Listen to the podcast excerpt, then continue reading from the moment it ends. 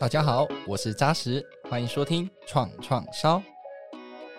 创创烧带你认识新创，了解创投，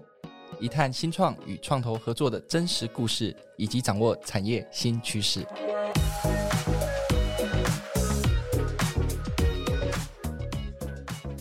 创创烧已经累积超过二十五家新创与创投相遇的故事，每集分享创业家与投资人在什么样的契机下成为伙伴。彼此互动过程中的点点滴滴，而今天的这一对组合非常特别，是金融保险业者先使用了 MarTech 公司的服务，成功与用户进行深度的互动，接着双方在合作中又看到更多的潜力跟发展性，因此就决定了这个策略的投资。那从新创的客户变成投资人，一同致力于新的商业模式的创新计划，更协助了拓展海外的业务，达到 Win-Win 的效果。所以今天呢，我们就很荣幸、很开心的邀请到放眼成为亚洲 MarTech 行销科技指标品牌，我们爱酷智能创办人及执行长 Jason，以及投资伙伴新安东京海上产险的副总经理 Barbara，欢迎两位。嗨，大家好。大家好。好，这两位一开始就是你让我，我让，我让他。其实这两位关系朋友交情非常好。那其实我一开始我想说可以轻松一点，主要先问 Jason 啊，就是说你是一个光头形象，为什么会剃光头呢？啊，因为我很早的时候，我都差不多大学的时候我就秃头。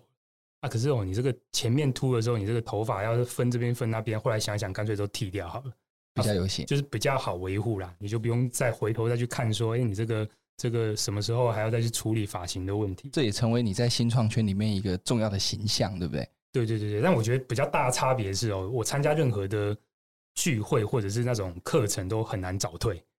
很容易被发现。哎，那个刚刚那位怎么不见了？这样子，真的真的这么有骗你，对不对？从我以前在船船展上班的时候，就是，难怪你那天未来商务展就先不见了，大家找都找不到那个那个光头大哥怎么不见了？要调动闪光灯是不是？对对对对。那巴宝尔的话，就是我们知道说，新安东京长期是赞助乐天桃园，所以那一次我自己也是棒球迷，当然我是同一市迷，但是我知道乐天桃园主场是经营最好的。那一次看到你去主场开球，一个羡慕的眼光就在这边。那我只是很好奇，说那时候要开球，那时候心情如何？对，又有没有比工作上还难呢？其实啊，接受这个任务之前呢，我根本就觉得这绝对难不倒我的，因为我其实以前都有在打垒球，所以我就想说这是一块小蛋糕而已。可是因为我记得我那天开球的时候是十一月天，所以呢，之前在那个牛棚嘛，对，哦，热身的时候，我自己觉得投的非常好。那我还坚持跟他们讲说，我可以站上投手球，因为他们还很客气问我说：“哎，你要不要站前面一点？”哦，一般女生都会站到中间投的，不会站到投手球。然后那天很自信，没想到等我休息了四十分钟，再站上投手球的时候，全身冷，然后看着全场的观众看着我，我忽然就惊吓到了，然后完全是超乎平常的。表现非常的差。虽然说这个精准度可能没有丢到这个捕手要的位置，但是这个球速应该可以到一百四十五公里，很接近这个大联盟的水准。对对对，我们这个投手大鼓打者奖品嘛，对，大家都 为他为之风靡这样子。因为今天两位是非常好的交情，所以我也希望说，在今天的讨论过程当中，如果想要 debate 对方的，想要挑战对方的，想要帮对方美言多几句的，我都欢迎。对啊，那我想一开始我们还是先让 Jason 简单自我介绍，跟你们爱酷智能在做的服务好吗？爱酷智能是一家行销科技公司。那我们公司主要服务呢，是聚焦在三套自主研发的这个客户关系管理的数据产品，分别是这个 Social CRM，还有这个 CDP 顾客数据平台，然后还有我们有自己的这个 DMP 就多元数据的管理平台。然后另外呢，就是我们还有这个 AI 在产品跟云端上的服务，包含像自动化标签、内容生成，还有行销自动化等等。那我们现在目前也是这个微软的这个官方技术的合作伙伴，跟荆棘的这个云端销售伙伴。那我们现在目前客户涵盖金融、保险、房地产、零售，大概接近四百家的这一个客户。因为一开始 Jason 讲了很多这个 Social CRM、CDP、什么 DMP、AI 行销自动化，我想说可不可以用更白话一点跟大家讲这几个技术为什么它在 MarTech 里面它很重要，它的角色是什么，它达到什么样的目的？哦，太好了，太好了！我觉得这个这个就刚好就是跳离，然后开始问到底，因为大家就说哦，那你很厉害，Social CRM、CDP、DMP，但那到底是什么？其实对不对？在疫情这个时间点，有帮我们推进到一个很大的一个助力，就是说所有的企业开始在衡量投资行销这件事情在数位行销上的成效该怎么样具体的衡量。那大家发现说，百分之二十的这一个忠诚客户是可以带来百分之八十的业绩。我们应该是去聚焦于不是整个大存量，而是说，在我这个百分之二十的这个忠诚客户，怎么样去变得更多？也许这个铺头是来自于这个百分之百这个量体里面，从这个里面去采矿就可以，而不一定要一直大量的去找新的客户。那衡量这个具体的这个投报才是真正行销的重点。所以变成呢，我们就开始做类似这样的这个服务，变成是企业非常重视，就是新的客户关系管理。对对对，那这三套产品其实都是围绕着这个 C C R M，就是说客户关系管理去发展的这样。那其实我们也是自主这个研发这三套的产品，是是。所以简单来说，C D P 是什么？C D P 其实就是哦，它其实很难简单讲。完了，发现大家开始技术技术课程了。对，它其实也很单纯啊，就传统的 C R M 是从成交后我才拿到你的电话号码，拿到你的成交资料，我才可以服务你。可是呢，C D P 是另外再放上一个，就是在你还没有成交前，我可以怎么样去了解你，跟给你更多的体验的帮助。那这个其实，在日本的我，我前一阵子到日本去，你会发现日本在做这个 CDP 这样的顾客数据平台的时候，其实大多是在推动这个顾客的服务体验变得更好。那这个呢，其实跟台湾的做法会比较不一样。嗯，台湾是希望留下你更多的资料，去对你做一些更特别的推播。嗯，那这重点都是来自于更了解我们的客户。这样，那 CDP 做的这个是把这一个成交前这件事情也纳入守备范围里面，行销的守备范范围里面。这样，是是是。那 DMP 是。我开始问到底了，对对对对，一路一路问到底。其实我们的 DMP 比较变相是，我们有很多的这一个第一方的数据，因为我自己是从这个房地产出来的，所以我们有很多的类似这个地产数据的资料。也就是说，在我们在传统的电商在寄送产品的时候，会有一个地址，除了姓名、电话跟你买的产品之外，会有个地址。那这个地址其实有很多价值，包含说你在房地产里面它是有平数的。它是有这个你的贷款银行啊，就相对的这个，它是在匿名化的时候，它可以带出什么样的这个数据价值？这个是我们在地产数据里面发现说，哎，这个其实有大量的含金矿可以用。那所以我们在大量的这种第一方数据的处理上呢，让它匿名的时候变成一个第三方可以共同使用的这个分析结果，这个多元的数据平台。是，这是我们的 DMP 跟别人比较不不太一样。是是是，因为你刚刚一开始介绍是放眼亚洲 MarTech 行销科技指标品牌，所以我们一定要让你好好的把你的技术说明清楚，对不对？对，对，对，对，当然今天你的投资人就是最好的这个支持方嘛，因为他作为一个这个策略型的投资，我相信看到你们这些技术上很重要的含量这样子。那接着我也想请 Barbara 跟大家简单自我介绍，分享一下你们新安东京在做的事情跟近年的一些创新服务。好，等下我也要来追问他。对对对，对，除了我追问，你大家也可以追问。对对对对对。哦，你们这样子很失焦哦，这样不行。好，大家好，我叫 Barbara。那我个人是在那个新安东京海上产险服务超过很多年。刚刚特别跟这个主持人讲说，对对对对对，所以做了一段时间。那那这个点就不是今天的重点哈。那新安东京海上产险其实就是一个。一一般性的产险公司，但是跟其他的产险公司一样，最主要就是在汽车保险的服务。那因为我们的集团里面目前主要是东京海上集团、日本的集团，那以及台湾的裕隆集团是我们两大股东，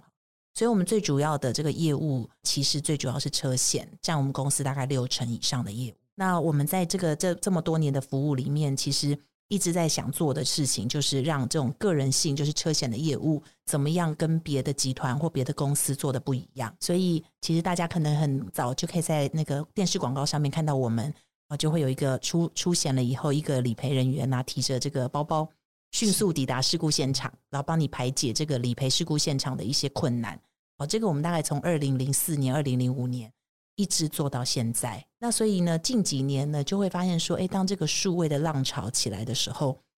其实有一些人、有些客户，他不太愿意，坦白说哈，不太愿意在现场做这样子一个等待。所以我们开始就开始思考说，诶，数位的服务有没有什么样的替代方案，是可以让客户不用在现场等待？所以早期可能还没有想到行销这么多。而是，哎，我们可能透过一些，比如说定位的服务啦，或一些数位的网站的连接，让消费者很容易透过网站、网页的渠道，可以得到一些现场处理的一些资讯。是，然后或者是透过数位通讯的方式，能够跟我们做联系，就可以迅速的排解事故现场，然后可以得到他想要的服务。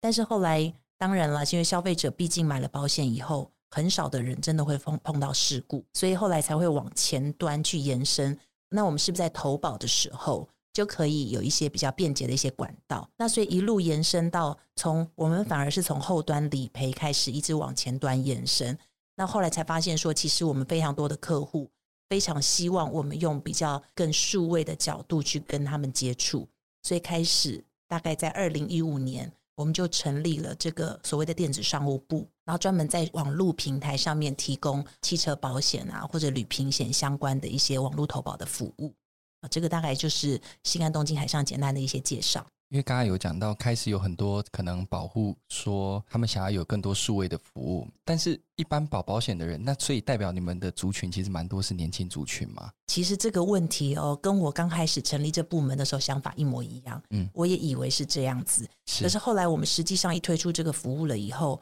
发现实际上会往往路投保险的人，其实都四十几岁的车主。OK，对。那后来我们有实际上去问过，有几个原因。第一个原因呢，是当然，因为我们要买车险，一定要先买车嘛，哦，对，所以能够买车的人，可能年轻人买不起，哦，所以他没有车，自然就没有车险。那后来呢，还有一个第一次买保险的人，其实会更倾向找人来服务，哦，可能是我的朋友在做保险业务员，或者是我哪个阿姨叔叔在卖保险，所以我透过他去介绍保险，因为他觉得这有人可以帮他解释保险是什么。那我们的想象就是，像这样的人，他可能真正遇到事故的机会很少，他的人生体验不是很多，所以他在保险这个抉择上面，他可能需要有一个人来辅助他。嗯那可是到了四十几岁，不知道该怎么形容这个区段年龄段的人，不太想用一般过去的说法啊，青年人、青年人、年轻人啊，壮年人、壮年壮年人。好，因为上次有人说六十五岁以前都是年轻人哦，年轻人之后发现那是一个假讯息哦，真的啊？是吗？我真想讲，我好年轻哦。对于这一群有实力的年轻人来说。他已经知道车祸是怎么回事，他可能周遭早就有有发生过类似的事情。那他也知道买车以后买保险是怎么回事，所以呢，他更有自主的能力。不管是参考以前的保险单里面内容，或者是听从朋友的建议，他很容易的在网络上取得相关的资讯，而且他们也非常有理解能力。哦，甚至需要客服的时候，透过客服中心去询问到。必要的答案之后，其实很快、很便捷的就完成他的需求，在网络上完成投保。所以后来才发现说，原来四十岁到四十五岁可能是我们网络投保最主要的族群。是哇，这个很很值得大家来来来思考这件事情。反而年轻人他可能在一开始去保保险这段时间，他需要有人是亲自服务的。没错，我发现我自己好像也是。如果我是一个年轻人的话，我好像也是这样子。那我想，因为刚才有讲到数位服务，接着就是走到行销，那。这个就是今天我们邀请这个 Jason 跟爸爸沟通的重点。那等一下我们可以多聊一点。那我想回来问 Jason，就是说大学的时候你读景观嘛，景观设计，是是毕业后你就到房产资讯部门哦历练了十几年。四十二岁的时候你创立了爱酷智能嘛，可不可以谈一下你这一路以来的这个职涯选择跟？这些经历啊，过去的经历对你的创业有什么什么影响呢？哇，你这个对我创业的年纪都有记得，就代表我真的 也真的有认真做功课。网络上没有写，没有写，没有写。对对对。但是我刚刚听 Barbara 在讲他的，就是我们刚刚录音前面有提到 Barbara 的这个职场经验，其实我也很有感触啦。就是说，其实我自己也是从传统产业，应该说传统转产业在做数位转型的这个过程去历练，有蛮长的一段时间。那我觉得从出社会以来，就在传统的这个集团工作，比较多的帮助会知道说，管理效率是一个企业成功的一个重要环节。所以呢，你聚焦管理跟营运效率，组织这个优化的这个成效是非常重要的。所以在我的创业过程里面，我觉得有在这样的传统产业去集团类型的这个产业去历练过，其实你会知道说，哎，真的有什么影响，或是发现说对的做法会让你有一个成功模式的范本可以查询。就是说，思考一下以前的集团老板是怎么思考事情，会让自己比较快去摆脱那个初创者的思维。是，就是好比说我十个人、二十个人、三十个人团队在成长的过程里面，你一定会遇到。不同的问题，那因为我们在冲成长的过程，其实你有时候会发现很多应该要做的事，你可能没有时间做。可是呢，在那过程就是就会发现说，哎，这个人数好像应当要找一个 HR 了，然后再来呢，可能要两个了。啊，另外就是行政的组织，可能财务要再增加人数。那这个都是因为一直跟着这个企业的领导者在思考，你会回头想说，哎，到底前的总裁、以前的老板是怎么解决问题的？那这个呢，就是我觉得影响我蛮多的这样。哇，所以大家说平均创业家成功在美国大概是四十到五十岁嘛，对不对？所以你大概四十二岁，这个充满希望，有在大公司工作过，知道什么样的阶段要 recruit 什么样的人。对，但我觉得成长的过程，其实你很多时候是经历事件才会回到组织调整。你才会说，啊，这个事情是现在现在当要来做。但你真的去深究，你会发现说，每个公司都有一个影响员工怎么做决定的文化。嗯，那这个是在我之前两个，我上一个工作大概工作差不多六年，上上个工作大概八年，那其实都有一小段时间。所以呢，你就会发现说，诶，在上两个公司里面，其实不同的文化，其实员工在第一次做决定的时候。会蛮关键的。那我想回来问芭芭拉就是说，大家知道你念了三个硕士，对不对？风险管理与保险，在 EMBA 会计与管理决策，跟这个法学院的硕士在职专班，就说这是一个很难得的里程碑，比较少身旁的朋友念三个。刚好好像一开始说好像有第四个，第四个，有第四个。如果如果这个也加进去四个硕士，可不可以跟大家分享一下，这个开始进入到职场之后，会做这样子的一个选择的这个抉择点的想法，跟对你的职场上。带来什么样的帮助？好不好？这个来录这个节目压力还挺大的，被这身家调查那么仔细哦。好，其实因为风险管理与保险本来就是我的本科系嘛，那我们就是其实大学就是念这个科系的，所以很自然。不过我比较特别的地方是，其实我大三升大四的时候我就开始实习，然后开始实习之后，我大四其实就已经在一家外商公司做 intern，是做到毕业。那后来做到毕业以后，刚好很有幸啊，这样讲下来就知道我的那个年资哦。就是后来毕业以后，刚好新安东京海上成立，所以我就来到新安东京海上。其实我是这个公司成立前就加入这个公司的团队了，所以目前已经消音哈多少年了这样。是，但是进来以后，很快就发现说，其实可能在这个呃以前大学学的领域还是比较通识的课程。所以，如果在这个管理上需要更精进的一些想法的话，应该是要再去念硕士班。所以我大概工作一年多之后，我就回去报考这个风险管理与保险的这个硕士班。那我就选择管理组就读。那当时我们的创办的总经理也是非常的 nice，因为如果我去考念这个研究所的话，就势必要离职嘛。对，哦，所以可是我们老板就说：“哎，其实如果这课程时间也不是很久，希望我就是边工作边上课的方式就完成这个学业。”所以哇，念这个硕士非常痛苦，念了三年，后来取得这个研究所。那后来一路这样做下去之后，其实会发现。就有点像刚刚 Jason 在分享的，因为我们在一个领域做很久的，一开始其实我们都会比较 focus 在这个产业的本身的专业哦，所以我一开始我确实是把这个本身的 domain 好，花了很多时间了解，不管从业务的角度啊、通路的角度去花很多心思了解。可当随着你的职位慢慢进入这个管理职级了以后，你就发现你需要在组织啊，或者是在人力资源的角度上。甚至在投资或财务的角度上，因为那一系列的管理议题都是公司经营决策一些很重要的依据，你就开始觉得说，你只有这个 domain know-how，对于你的这个决策其实是没有什么帮助，甚至你对跟那跨部门的沟通其实是没有帮助，因为你们不是讲同样的语言。哦，那所以这个时间点，我也很感谢我们公司，其实主动推荐我去念台大 EMBA。那刚好那个时间，我也是在公司的企划部门工作。我记得那时候刚好我需要编制我们公司第一本的 CSR 报告书，我想这个领域我以前都没有接触过，再加上我也在这个单位里面负责一些董事会的运作，所以我就很自然的从这个台大 EMBA 的这组别里面选择了这个会计与管理决策组。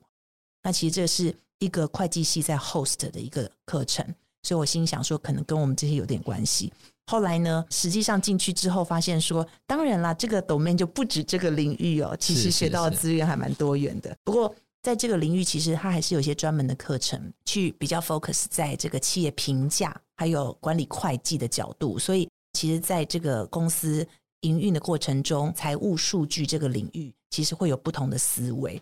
那后来因为公司任命去成立一个电子商务部门。那我那时候就发现说，有一些新的一些 business model 的一些资讯和一些创新。老实讲，有时候在这个高度监理的这个保险业来讲，基本上你很多东西都会发现挚爱难行，因为法规的不允许，或者是没有前例可循，你会不知道要怎么去怎么去推展这个业务。那坦白说呢，大家在保险业都是比较。传统比较保守的，所以你真的找传统的这些共事的同事，其实你也很难有一些想法。你如果真的要外部咨询，那大家都知道，就是天底下都没有秘密哦。就是你真的要咨询很多业务的时候，我我觉得这种一些萌生的这些 idea 就很容易，或许很容易就破局了，或者就不是秘密了。所以那时候就觉得有一种自己应该把法律相关的资讯学好的这种企图心，所以我后来就去报考了一个法学院的硕士在职专班，然后就也后来也顺利的拿到这个法学的硕士，也是这么幸运的把这三个硕士拿到之后，忽然有个长辈跟我讲，他说啊，你这个在职场上啊就会比较稳。那我就问他什么说，他说你不知道，他说这个职场上哦，你要兼顾三种专业。你在职场上的发展大概就妥当了。这样，我说什么专业？他说就像一个三角形，两个坚实的基础就是财务跟法律，三角形的两个底座哦。那最上面的那个端点呢，就是你那个 domain know-how。所以不管你在哪个领域工作，不管你在哪个产业工作，如果你能够掌握你的专业之余，还可以掌握法律跟财务，他说，那你在这个职场的发挥就没问题了。所以我才知道说哦，原来我不知不觉中达到了人家所谓的这个梦幻三角形的组合，金字塔三角形梦幻组合，是不是金字塔还不知道啦，但是梦幻组合倒是真的。就哇，我觉得难得听到 Barbara 这么完整的跟大家分享，因为每一个硕士背后其实都有它的一个原因跟目的，我觉得非常非常完整的分享。因为像我们常常每个人都会遇到。好像我这基基础知识不足，但我在这个职场领域里面，我好像需要。有时候每个人的选择不一定一样，有人就是线上找一些课程就学习了嘛。但是爸爸选择是完完整整打基本功，把这个硕士把它念完。对，我就觉得这是一个非常精彩的分享。那我想继续问爸爸爸是说，就是一开始有提到嘛，你们新安东京从跟爱库从一个客户的关系变成是你们的第一个投资的标的。那可不可以分享这个从客户变成投资人会想要投资爱库的这个原因跟关键点是什么？那因为新安东京是一间成熟的企业嘛，当你们成熟的企业，你们投了新创之后，你认为可以带给新创什么样的价值成长？其实我们刚刚从我大概 跟你分享的我的那个背景之后，你就会知道数位对我来讲完全很陌生。对，可是我被指派来去成立电子商务部。老实讲，初期我还真的不知道要怎么营运这个电子商务部。我除了很传统的知道说，哎，我就是不断的在这个数位的媒体上面去投放所谓的数位广告之外，然后就感觉上都是很被动的。因为我投放之后，当然我可以做一些优化修正，或者是我网站上的一些体验可以再再调整。但是如果这些客人他进来我的网站以后，并没有留下任何的资料，他就离开了我们这个网站，其实我们投入的资源等于说就浪费了。那我我觉得这样子的一种被动，对我而言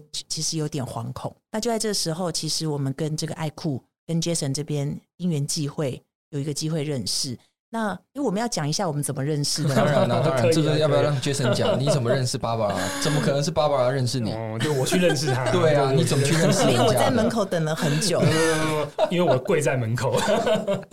他还放我进去。这样，其实当初我原本是跟雅虎有一个合作，是在一个金融的那个部分，就是说在做一些爬虫的数据，然后做一些分析。那后来呢，就是因为刚好新创的时候，我们那时候是我很知道说，其实你在。做产品的过程里面，你的营收要跟着增长，所以变成我其实刚开始也有做一些，应该是说，嗯，只要是跟数据有关的专案，我都会想要试试看。那刚好就是他们有一个合作的一个平台，有点类似跟新安东京海上跟雅虎有个频道要做。那刚好我们就是去做这个整个平台的建制。那在这个过程里面，我才发现哇，没有这么容易。为什么？因为你同时间你要和这个雅虎的这个治安的规范，也要合乎金融的规范。可是刚开始就要投入蛮多的资源下去，接下来我就还给 Barbara，所以就在那个机会中就认识 Barbara。对，其实我们就是刚刚不是有分享吗？就是我们很多客人其实他不知道保险是什么，但是我们又不希望说他要真的年纪到了一个资深的年纪以后才开始会网络投保保险，所以我们就想要在雅虎的平台上有一个内容的网站，然后希望有很多人都透过这个内容的网站搜寻过。资讯之后，其实可以勇敢的选择网络上直接投保，所以就诚如刚刚那个 Jason 讲的，刚好因为跟雅虎有了这样的合作，我们就开始好奇，所有有来浏览过这些资料的这些访客，他到底是什么样的 profile？我们想知道他，所以呢，刚好 Jason 他们就提供一个这样子，其实我们一开始就不能讲很冒进哦，就非常有勇气，我们就跟他说，哎。好像听起来那个 CDP 还不错。嗯，对，还记得 CDP 是什么吗？对，刚有说嘛，客户的轮廓，对还没有下单之前嘛。是是是，所以他到这个雅虎网站去搜集资料的时候，其实都还不是我们的客户，可是我们就很想知道到底是哪些人来。我们能不能够透过雅虎能够搜集到更年轻的客户的资讯？所以我们真的很快的就直接进入 CDP 的合作啊，这就是一个很特别的契机。这个是一个很关键的一个点嘛，就是说他们 MarTech 的公司，而且在 CDP 这一块可以协助新安东京，这个等于说了解客户的轮廓。但除此之外呢，因为是投资了嘛。投资跟合作那是两件完全不一样的概念，所以我想进阶到投资这件事情，你们又是第一次投资新创的标的哦，所以当时你们怎么看啊？投资的点是什么？其实哈、哦，那个时候发现 CDP 建好之后，我们就开始大量的搜集资料，对不对？可是我们那时候必须要扪心自问，收到这些资料能够干什么呢？我们那时候真的不知道。好，对于一个当时我们公司的电子商务才启蒙阶段，其实我们的组织内大概就是除了一般的这种网站架设的 engineer，还有一些 marketing 的人之外，然后还有剩下就是主管一些行政人员、客服等等。我们没有所谓的什么 data scientist，没有什么资料科学家这种角色。那以我们的规模来讲，我们当时也不认为，我们如果真的重金去请了所谓的资料科学家，因为最主要是资料分析，它还是要有一些逻辑。就像 Jason 刚刚提到的，其实有一些访客他在网络上的一些行为足迹，它其实是有一些逻辑的。那但是我们可能对于这个数位本身就有点陌生，再加上对资料分析，我们也不是 expertise，所以那时候的想法就跟 Jason 讲说：“哎，如果啊。”我们架设好这个 CDP，委托你们来帮我们分析，你觉得这样可行性如何？那那时候我觉得 Jason 他给我的回应就很好，他说没问题。那我就说，可是资料科学家你必须要花很多钱去雇佣这样的人。可是他那时候是很直接的跟我讲，因为他们在经营的就是这些数据，以及数据给的一些决策的一些资讯，所以对他们来讲。他们本来就很有义务，不只是把产品卖给客户，他们很有义务去协助客户说怎么去分析这些资料，让这些资料变成客户的经营决策很重要的一些依据。所以他觉得，如果我们的需求是明确的，他愿意做这样子一个投资，而且投资下去以后的这个好处，可能也不只是新安东京海上，而是他所有未来有用的客户。他都可能可以参考这样的一个模式做决策，所以我那时候就大胆的跟他提一个要求，说：“诶，那如果是这样，因为我会担心我的 business model。对，坦白说，因为这样子，我就必须要很坦诚的让爱酷知道我的思维。嗯，好。”那我也很担心，说，哎，如果我跟你走的这么亲近，那么，那么呢？快要结婚了，对，然后我把我的所有都告诉你了，而你跟我没有什么 engage，这样是不是不太好？哇哦！当然，这个是比较就我的角度这样看。从另外一种角度，就是发现这样子一个新创公司的经营者，他不是想要一次性的做完这笔生意而已，他是想要透过他跟你的合作。让你的生意可以一直绵延不绝，而且甚至可以放大，而且让你的效益会更好。所以我会觉得说，如果我们一个新创的经营者，他对于投资者来讲，或者对他客户来讲，有这种互相一起合作，而且一起合作下去的这种 commitment，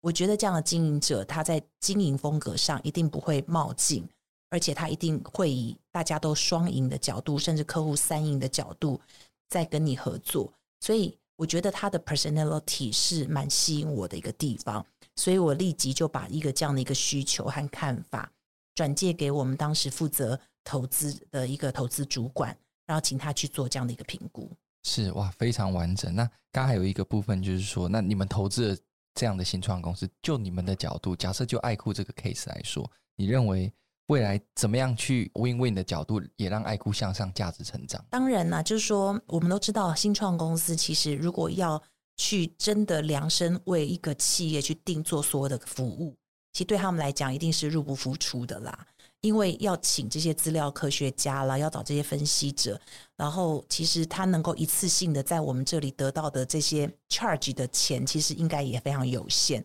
哦，所以那时候我们就有大概在谈的一个模式，就是说，哎，其实他们自己也很清楚，我们的需求可能是针对一些一定规模以上的企业的特殊需求。那同时呢，他把这些企业共同的需求，听 Jason 也是分享，就是他们会把一些共同的需求，把它模组化，啊，模组化以后变成一些可以很容易销售的一些模组区块，让一般的企业，即便它没有到规模金融保险业这么的规模那么大，它就可以采用大部分企业会共同用到的一些服务，然后可以快速增加它的 turnover，让它的这个营业额能够翻转。所以用某些经验是或许是我们带给他的，或者是直接在我们这边实作上遇到的问题，让他们可以有机会去优化他们既有的模组。Jason 有没有什么要补充的？嗯，我觉得这个刚刚 Barbara 其实讲到几个我觉得蛮重要的关键，就是说。第一个呢，是他给我们蛮大的试错的机会。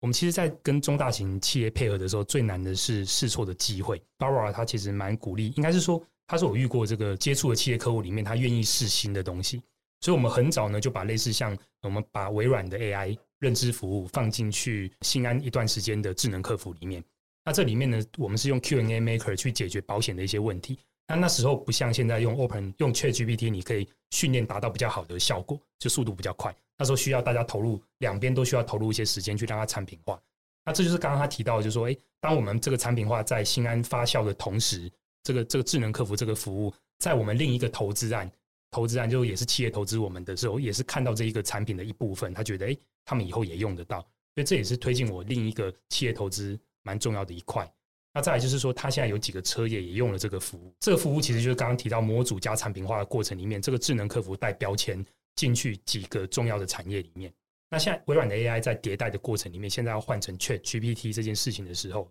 我们同时间在一次抽换的时候变得非常的快，迭代的这个过程。所以呢，如果没有当初西安东京愿意做这件事情的时候，其实我们就没有这个算是 CDP 产品的另一个附加的服务，我们就没有这个产品问世这样。因为我刚刚想到挑战点是这样，因为我们一般常说 CVC 就策略性的投资，我们常在举例说，如果你一家新创，你在很早期的时候，你投资人就是走策略性的投资，有可能这个策略性投资的企业投资你之后，你反而没办法去跟他的竞业去做推广你的服务嘛。毕竟因为刚刚 Barbara 也讲到那一个关键的 engagement 的这个重点，所以我很好奇说，那你们现在算是这个策略型的伙伴合作，那你再去找其他保险业的合作。说服得了那些业者嘛？他们会不会一样也跑出来说，我也有这个问题？耶，这是我好奇的点。我想两位都 catch 到我的问题。对，这个其实蛮蛮好的，因为我们当初在过投资合约这件事，其实当初新安还有一个投资的主管是陪着我们走这一段。那其实他也很尊重 Barbara 的这个意见，可是 Barbara 就是会给我们一个给我们一个很开放的组合方式，就是说今天有一些竞业可能你要注意，要跟我报备。那但是呢，有一些呢，其实他鼓励我们去试。我们的确有其他一两家的这一个保险公司，这个其实我们都会开放说，就就我也会跟他报告说，大概对方买的是什么样的服务。嗯，但是我们至今为止，其实就是在一个默契上去完成这件事。但是当初在投资的时候，的确有讨论过这件事。我还记得我在捷运站接那个电话了，哇，这最重要的一通电话。很好奇，Barbara，因为那个情境啊，你们当时因为一开始在谈投资。合约的时候，就大家要写的比较明白清楚嘛。是，可是你怎么去思考那个情境？就有可能发生。因为有时候就是说你都不行嘛，嗯，你都不行做这些事情。可是那个对新创来讲，好像也斩断了他一只手。所以当时怎么去评估这个过程？其实真的就像 Jason 讲的哦，因为第一个我觉得哈，就是行销科技这个的应用领域哦，我觉得绝对是非常广泛的。它应该不会是只有保险业者啦，所以泛金融业者，像他自己的熟悉的这房地产啊、零售业者，其实都应该有蛮多的呃尝试的可能性。那以我们来说。其实，因为我们最主要专注的还是网络投保的车险为主，那真正能够成为我们比较忌讳的合作对象，可能少数也只有那一两家公司。那其他的公司，包括其他的产险业者或寿险业者的这个经验，就像刚刚 Jason 提到，其实我还蛮不会太忌讳他跟他们的合作。一来是觉得我们自己，当然也会在自己的技术领先上面，其实已经有一段距离了哈。二来是。说真的，因为以数位来说，在保险领域上面，其实发展的起步算很晚，所以呢，我们其实也知道自己的想象和创造力可能有限。所以，如果说他们能够借由跟其他业者的合作，去想到一个优化他们自己产品的方法，而或许我们有一天也用得到的时候，哦，我认为这也没有什么好忌讳的。那回到经营的角度上，我也会去跟我们公司的一些主管沟通，因为最主要是我觉得一个公司的 solution，它不是只有 marketing，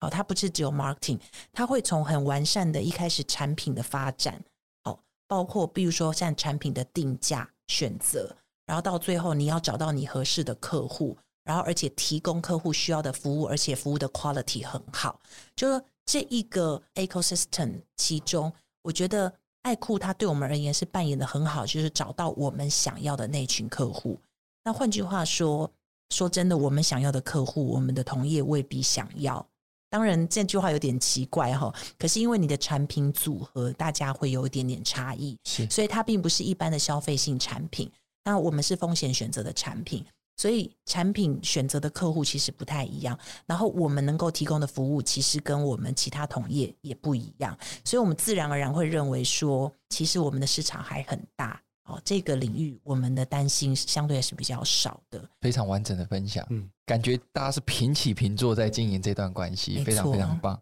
那我想接续继续问 Jason，就是说到目前为止，你们募资已经超过三亿台币嘛？好，那一路募资的过程中。就你的角度来讲，你怎么选择外部投资的伙伴？其实对我自己来说，我其实尽量以企业策略投资做考量。我最近刚好看一本这个教练的书上有提到说，这个信任是所有关系的基石啊。所以呢，主要是你找创投基金，你会发现说，他关注的是在你的商业模式。然后呢，如果你是做软体，他会关注是规模化跟高增长的取向。可是呢，在台湾这个市场，你做 B to B 的市场的时候，你刚开始如果你营收要成长的时候，势必会有一些专案，或者是你有一些。这一个 MVP 你得要做，就是最小可行性的商品，你得要去验证起来。所以呢，很多的新创去找创投的时候，相对创投选择会比较多。然后，当你的商业模式是需要被市场验证，或者是说在台湾可能跟其他的国家不太一样的时候，有比较多的考虑的点。可是企业投资会比较不一样，是说它的待解决问题，或者是跟你合作的重效会大过于自己来完成的时候，它会多一个考虑的点放进来。所以呢，这个投资的考量并不是只有单纯在这一个这个你要赚多少钱，或者是你未来增长要需要多快。所以呢，我们其实每一轮的募资没有花太多的时间，我们都会从这个营收的商业模式、验证数据都可以知道说这是一个比较快速的方向。然后呢，策略性投资通常也会带入使用服务的需求。像其实 Barbara 刚刚是客气了，每一个他交代我们的需求里面都带着营收进来，也帮我们成长。OK，对对，我觉得这是。蛮实际的这个帮助，这样，嗯嗯嗯，从刚刚 Jason 分享，就第一个 synergy 重效嘛，是是是，第二个就是听到你说每一轮都没花太多时间，我想作为创业家来讲，还是挺羡慕的。没有，我觉得是刚好选择，我觉得是刚好我在策略的选择跟一般人比较不太一样，这样。放眼亚洲 Martech 行销科技指标品牌爱酷智能，那我们下一题就是，当你们确定合作，当然你们有很多，因为一开始是先合作变成客户，到变成了投资的伙伴。好，现在结婚的投资伙伴嘛，那你们怎么经营这个伙伴关系？毕竟西岸东京这是一个比较，尤其保险业嘛，比较传统、比较保守的一个企业。可是新创就是生生不息，要有很多创新嘛。就你们怎么样经营你们的伙伴关系？那合作过程中有没有发生过什么印象深刻，或是总是有一些讨论比较激烈、意见比较不合的可能性？那有没有这样的故事可以分享呢杰森我觉得。我觉得好像是不要不要太客气啊。其实没有啦，其实没有，主要是因为现在东京海上产险它有两个身份，一个是投资人，同时又是客户。所以呢，我觉得 Barbara 她是一个很成熟的管理者，她她会让这两件事情分开。好比说，我们就有固定的例会，如果他觉得这件事情不满意，或者说哎待修正的话，在那个例会会有其他人来告诉我，其他人来告诉我，他自己不会讲，他自己不会讲，但是他一定都是有开过，就是一定是告诉我们这个要调，那个不对，那个要处理嘛，那你就要去调整这件事情。可是，可是。如果到他自己打电话来跟你谈的时候，那叫不要接，对对对，不要接了，赶快接，赶快接，那个叫重话轻说，就是说，哎，他会讲一些，哎，好，就是他会告诉你说，哎，我们现在哈，这个对于数据的需求里面，他可能有哪一些东西，你们可能要改善，因为他们日本哦也是会关心这件事或什么的，那这个其实都是重话轻说，你就会知道回去赶快要组织团队要前，是是前往改善这样，对对对对，其实有印象蛮深刻，有几次这样。那你要分享其中一次的经验，好不好？可以啊，可以啊，可以啊。我我刚好印象很深刻是有一次哦，他就是十二点半半夜电话打来，没有，没有，是是是他差不多前几天他就告诉我们，就是说他刚好有个对日本的这个这个报告，就是说要对我们投资我们的这个重效必须要做个说明，他其实是帮我们的。那他的团团队就会跟我联络嘛，就说哎，哪些东西要做，哪些东西要做。可是他其实刚开始并没有告诉我说是为了我们而做这个简报。对对对，他就说哎，你有个东西要把它做清楚，然后怎样怎样怎样。他的这个伙伴就跟我对了好几次，啊因为不是我的事嘛，我感觉那时候我觉得不是我的事，就聊的过程，你才我才会透过他，我才会知道发现这其实是我们的事。那你就会在做这个过程里面，你就会知道说哦，当然当然也是改了好几次啦，但是你会知道说这个其实为了我们好，而且他愿意为了我们去做这个投入资源去去讲这件事情。对，但是他从头到尾他也没跟我讲这件事情是跟我们有关，这样，我以为是自己的那个，可是你这个过程就会哎，蛮感谢他的，就是这件事情反而是让我们有更好的露出机会，这样听起来是蛮感动的，因为是为了也是自己投资的标的嘛啊，因为现在跟日本公司这边也希望让他们更了解你们背后的技术含量对新安东京有多大的帮助。那我都不晓得有这么感动的过程，我听起来是这样子，但是可能就是我一次打电话给他而已嘛。对对对，那爸爸可以分享一些比较不感动的。比较激烈的，对我都蛮激烈的，只是 尽量克制我的声音，还是在一个 对，嗯，就重话轻说嘛，对，就是不伤害公司形象的角度，其实那个才是最有威力的。哦，真的吗？对，就你不是一开始就骂啊，你是就嗯，我觉得这个东西哇，这个听起来，Jason 说马上回去改。嗯，对对对，其实都是在我同事面前已经骂完了以后，打电话轻轻说。是，我会问呐。其实因为哦，就是我这样回想一下这几年，我哎，真的想起来还觉得蛮不容易的。因为一刚开始合作的时候，确实大部分的理念啊，都是我跟 Jason 我们两个去一起把它 cook 出来的。但是我们都知道，真的把一些，就像很多创业者，他真的要把他的这个经营交棒给其他人，或者甚至他自己的小孩的时候，其实那个理念和认知，就再怎么样，他都没有办法还原啊。所以我觉得我们也会遇到同样的问题，就是当我们这案子导入之后，到执行面。其实很多不同阶级的主管，他所接受到的资讯是不一样的。可能像在我们公司内部，有一些主管会认为说：“哇，CDP 它就是让你找精准客户用的。”可是如果在我们做网站体验同仁，他可能会觉得：“No，CDP 是让我们观察客户行为用的。”好，所以当一个组织，其实对我来说有一个很大的困难，就是当我的组织发展到很细，大家各自分工的很细的时候。其实他就不太容易比较全面的角度去看一个合作对象，而再到我的角度，我觉得其实合作对象给我的绝对不会只是个别功能的技术而已，因为他也在长大，他接触的产业或接他接触的客户的层级也在提高，所以他或许其实由 Jason 的角度，他其实可能看到的是一个，就像刚刚讲的，好像最近这个 ChatGPT 的应用，那。如果今天它这个 ChatGPT 的应用，这个迭代的过程，它只是跟我们一个服务其中一个 function 的主管说介绍的话，是搞不好很容易就会被他否决，因为说不定我们现在的功能没有需要被优化的考量啊，或是我现有的技术并没有想要更新啊。那大家都知道啊，其实要一个呃保险公司的职员天到晚在切新专案，这对他来讲是没有什么。动机要做这件事情的，所以这就是我刚刚说的。当你的分工很深很细的时候，其实底下的同仁他可能不会很了解我们策略伙伴其实可以带带给我们的综效是什么。那所以有时候我有时候不瞒各位说，我也是常常丢一些主题给我们的同仁，说：哎，我们最近如果我们明年要有百分之三十的呃年度计划是作为提升竞争力的。这个指标的话，你们从你们现在的我们的合作伙伴，或从爱哭身上，你们去想一想，我们要如何找出提升竞争力的 KPI，然后大家就会觉得说，Barbara 又在发疯了，好难哦。对对，就是说，因为我就要逼他们说，你可能只有百分之七十可以写 routine 的 KPI，那你百分之三十你要 create 出你以前不曾想过的有竞争力的、可以领先市场的东西。然后，而且可能还限定一定要跟爱酷或什么什么之类谈，所以就会逼他们必须要再找爱酷的团队来谈谈，说怎么办？怎么办？Barbara 说，今年年底 要提一个百分之三十以前没有做过的东西，就把题目丢给爱酷 这时候爱酷就会底下团队就开始运作，然后运作出来，然后等他们 present 的时候，我发现说，嗯，这不是我要的，我觉得根本就。没有领先的感觉，所以就会促成我可能某个时间点打电话跟他说：“哎，你这个报告好像 没有什么亮点，这样子。”所以我觉得还是我觉得要适时的给团队一点刺激，不是满足现况就好了，因为你 you never know 说会不会有什么新的东西，你不知道，所以我是经常丢给我们的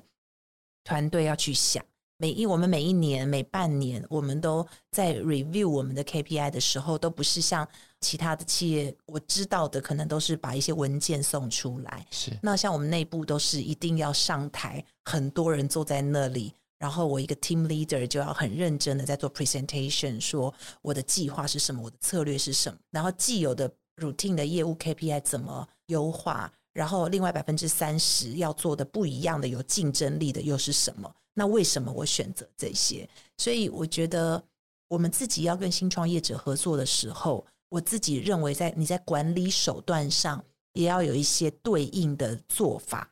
在才会促成你的团队呃跟新创的策略合作伙伴能够更 close。那个难怪刚刚一开始爸爸会分享说，老板问说工作是不是你的挚爱，对不对？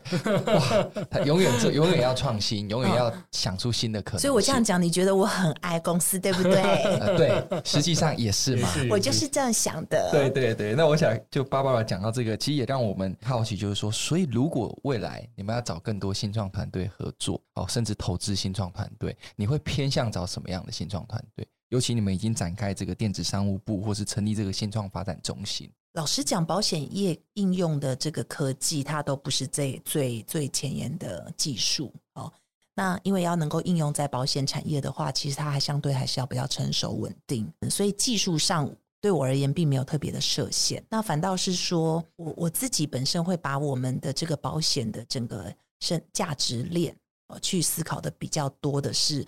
我在。每个功能环节之间有没有什么样的替代方案？那个替代方案有很多想法，比如说我本来是某一个由人员操作的作业环节，变成人机协作的作业环节，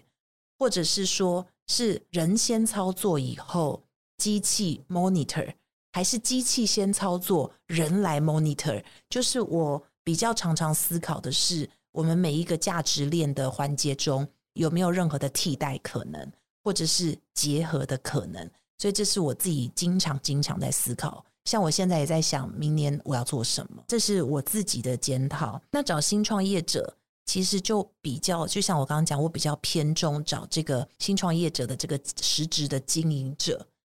因为我大概会把我这样的一些想法和动机，可能会跟他有一些交流。那如果说他也比较能够有经营面向的经验，能够反馈的话，这样子的一个新创业者，可能是我比较喜倾向合作的。因为我我的工作本身其实并不是主要以找投资对象为主，那所以一旦如果有真的合适的投资对象，我们都希望能够一直走下去，是，而且也是希望协助他们壮大。所以这样子的一个交流会促成。就像刚刚 Jason 讲的嘛，因为每次交流，我们都有可能会贡献他们的一点营收，然后他们得到的一些资讯反馈给我们，也会让我们竞争力更好。所以如果有一个对于经营上啊，不管是行销的环节，或者是一些障碍排除，呃，一些作业环节的排除的这些想法比较有想法的经营者，我觉得非常乐意能够交流，然后试试看我们有没有什么地方可能合作。即便是现在完全没有想到的，是我想就是说，从合作中找到投资的可能啊。因为芭芭拉的角度，其实你是整个统合整个新安东京各个部门的重效嘛，是对啊。所以其实一样是从爱哭这种经验，先有合作的可能性。哎，发现说真的有一些进一步，到时候这个资讯的这个 disclose 这个又有点 concern 的时候，哎，不然我们就一起走下去吧之类的，对不对？是的，没错。那我想回来问 Jason，就是说，你认为，因为在 Martech 这个领域嘛，是你觉得新科技怎么样影响未来的行销人？作为一个行销背景的人，那 Martech 相信是他一定要去了解的趋势嘛？那从你现在算是一个老大哥的角度，觉得未来科技会怎么影响他们？我从创业的初期就相信说，哈，这个未来的每一家公司它都会是数据公司。也就是说，我这五年来一路看这种 social CRM 啊，CDP 成为这个行销的显学。那云端也是我创业初期就感触很深。就说，那那时候其实包含三朵公有云出来以后，哎，百家争鸣的这个状况哦，市场就是你会越早进入越好。那现在 AI 的时代来临哦，其实更多的新工具会影响行销人去使用工具的决策。另外呢，帮助行销作为，像是标签啊、分析啊、自动化的工具会越来越多。所以呢，如何在这些新工具中找到有效的行销工具，或者是每个企业有不同的向性，需要不同的系统，我都觉得是很重要的关键。所以，我我觉得未来可能再也没有什么数位行销跟传统行销的差别，所有行销都是数位行销。那另外呢，行销人跟外部配合，除了广告代理商，还会有系统整合商。像是有，我们最近刚好就是跟我们知道说，这个新安东京最近日本的这个投资人也比较多，跟经营上有关。所以呢，在治安的要求上也提升了一个等级。所以在这个过程里面，其实我们也会延续着我们的系统，也跟着会迭代去做升级的动作。所以呢，Barbara 刚刚其实讲的比较客气一点，就是说他其实百分之三十的调整，没有，他有时候是百分之九十五、五十五十五十。但是，但是当初当初他协助我们成长的这个系统，现在有零售的集团在用，有银行在用，有车业在用。那这个过程里面，其实都是他把中大型的经验带给我们，让我们知道说。你这个服务量呢，要带着顾问的服务效益进去，你才有可能深化客户把最重要的数据交给你。那因此呢，我会觉得哦，资安的议题跟顾问公司也会因此有一定的市场需求，这个我觉得蛮重要的。刚刚这个 Jason 又在分享一加一大于二，Barbara 的出题，你们解题之后，其实对于你们其他客户的价值升级有很大的帮助。那对于新安东京又是竞争力的提升嘛，所以我觉得哇，这真的是。全是一加一大于二啦，这是，但过程中一定还是有很多讨论。那我想就是说，我们也想了解爱酷接下来就是放眼亚洲为目标哈，对不对？你们拓展这个海外市场有没有什么规划？好吧，其实该问的还是要问，还是要问的。台湾其实还在努力，其实我觉得台湾市场其实还蛮大的哦。那刚好就是在去年年底的时候，新加坡跟日本我都去一趟。那其实主要就是说，我们大概知道说，日本的这个市场它是比较属于在做 data 这件事情上，它是比较偏向于帮助顾客体验的提升。在台湾的话，比较多都是企业想要用来做自动化行销的工具的配合。那这两件事情方向会不太一样。但是你可以在日本的市场里面发现说，其实你要他把数据交给你会变得比较复杂一点，就是说这个过程会变得很长。所以找到关键客户都尽量都还是以，例如你在台湾有的关系。或者是日本的投资人的关系，像我们日本其实除了 Barra 这边可以帮我们之外，我们还有另一个投资人是日本的 Adways 广告集团，然后他也是会提供我们一些在日本市场上的一些建议。那但是呢，今年反而会是先成立新加坡公司。那因为我们在这次到新加坡的时候，其实找一两个代理商去协助我们做产品的销售，所以呢，公司的先成立跟透过代理商来做新加坡产品的销售，是我们这个今年会做的一个目标。就是新加坡跟日本，对，就是接下来放眼的目标。是是是，了解。那你们新加坡这边敲门砖怎么进去？怎么接触这些代理商？怎么当地有也有新加坡投资人吗？还是说未来这也是一个可能的方向？呃，其实我们这次刚好到新加坡的时候，刚好也有几个商业的机会，是来自于以前的也是微软长期配合的这个主管，他换到新加坡去，所以变成他有几个比较也是行销解待解决的这一个问题，就协助我们先做这个企业的转介绍。那后来我们也发现说，哎，有一两个代理商还不错，他愿意销售我们的产品，所以变成我们在这个服务上就变成是说，先从代理商来做切入，还有就是。原本的这个商业合作伙伴的推荐，回来问爸爸是说，当然今天分享很多数位啊、新创这一块的合作啊，那你们成立了这个电子商务部新创发展中心，我们很好奇，就是说，尤其大公司，它要去推动数位转型的过程中，你怎么去量化？比如说你提了一个 KPI，这一定是大公司最在意的吧？你要做创新，那你到底当时你的那个角色，你提了一个创新性的可能，那你怎么去思考这个量化的？成果来评估到底 yes or no，未来有没有机会继续推？我觉得我们这种传统的公司要做数位的时候，我觉得比较好的建议，像不瞒您说，其实最近也蛮多的，我们的同业的长辈哦、先进哦，就会来问我说：“哎，我们公司最近也想要走数位，哎，也想走数位，那你有没有什么建议？”这样，那我通常就会问他比较细节啊，比如说啊，你们打算。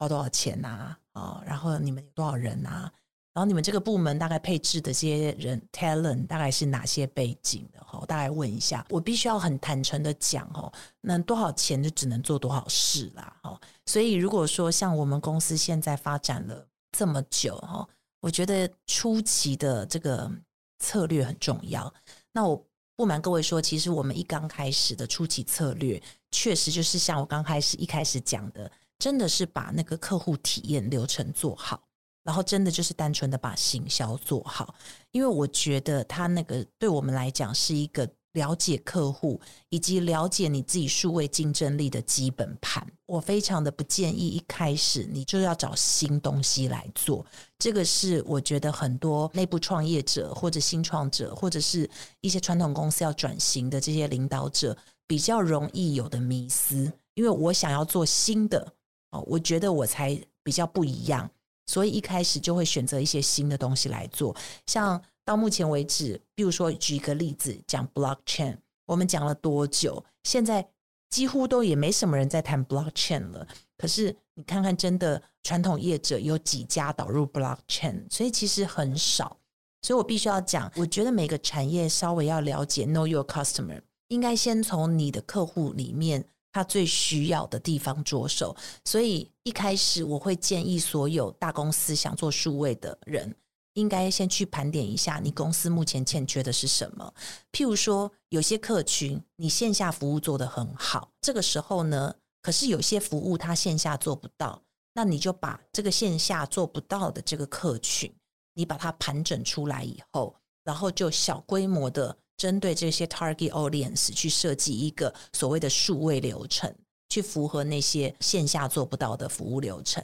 然后跟这个线下做搭配。那为什么我这么说？因为我觉得这个就是你未来的基本盘。当你有了这个基本盘之后，你才有余裕在这个基本盘之下决定你有多少比例可以让你来尝试错误了。所以，像我们现在就是有一个很大的基本盘在支撑着。然后我们每一年大概就有一个预算可以去尝试新的东西，然后这个容错率就非常的高。是听起来就这个务实中的创新嘛，务实中的数位转型嘛，没错。对，那我想最后啊，就是想要创业的这个上班族伙伴哦，或是这个中年创业者哈，两位会给他们什么样的建议呢？Jason，尤其你这个是四十二岁创业，对不对？中年创业者要承担多少的这个 risk，对不对？我觉得刚刚 Barbara 讲一个三角形哦，我觉得蛮重要，就其中有一块财务。我如果没有来创业，我其实对那个财务的理解敏感程度不会这么高。那因为你现在从资产负债表这个损益现流，其实你在每个月看这些数字的时候，它会带着你很快的去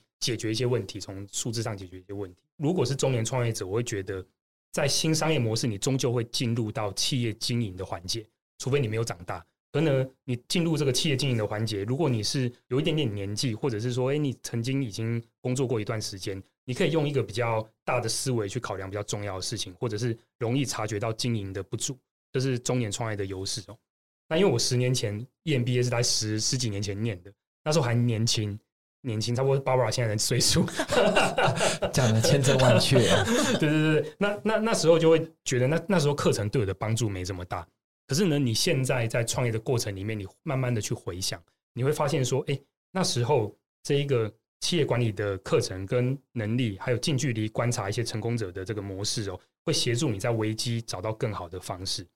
那我很鼓励创业，是因为这五年大概是我人生成长最多跟学习最快的五年。那回想都蛮蛮值得的，这样。只是你体力要顾好哦。对，这个应酬也最多的 五年，应酬，所以每天早上都在重训，我们都看到。有有有有有，那个要努力，体力要顾好，体力要顾好。那 Barbara，你有没有什么样的建议？我觉得创业就像买股票一样哦，就是你真的要把那个停损点设好，因为大部分其实我我记得我上了一个老师的这个投资行为学哦，就是说未来 AI 的时代哦，你如果把一些你的投资报酬的要求啊，风险容忍的要求，都能够给 AI 去操作的话，其实你会发现，到最后就是 AI 操作的绩效就会比人的绩效要好。只是说他可能就是没有创意。所以我觉得回头看这个中年创业的这些业者，我会觉得说，就像我觉得他会想清楚，他到底要从哪一个角度切入，然后我会认为他的停损点要想得比较清楚，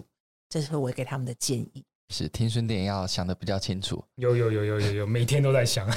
但是我们成长的还不错啦。期待你一开始你放眼的亚洲目标，大家都在期待，对，有着好的投资人一起助力，我相信这个是一加一大于二所以再次非常感谢今天这个 Jason 跟 Barbara，我们跟 Barbara 约好下次要去 Rakuten 的主场看球。懂懂懂。对对对，下一次就不是对战统一师的时候，对战统一师，但我会拿着乐天跟统一的加油棒一起。哦，这样子，这样子，对对对。那再次感谢 Jason 跟 Barbara，那这是我们这一集的这个创创烧节目。那未来还有更多精彩的节目，我们下集再见，拜拜，拜拜。